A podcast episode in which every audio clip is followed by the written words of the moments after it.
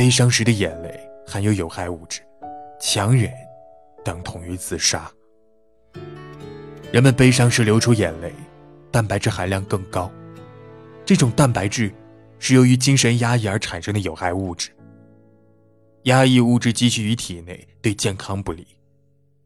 美国圣保罗雷姆在医学中心精神病研究室专家研究眼泪可以缓解人的压抑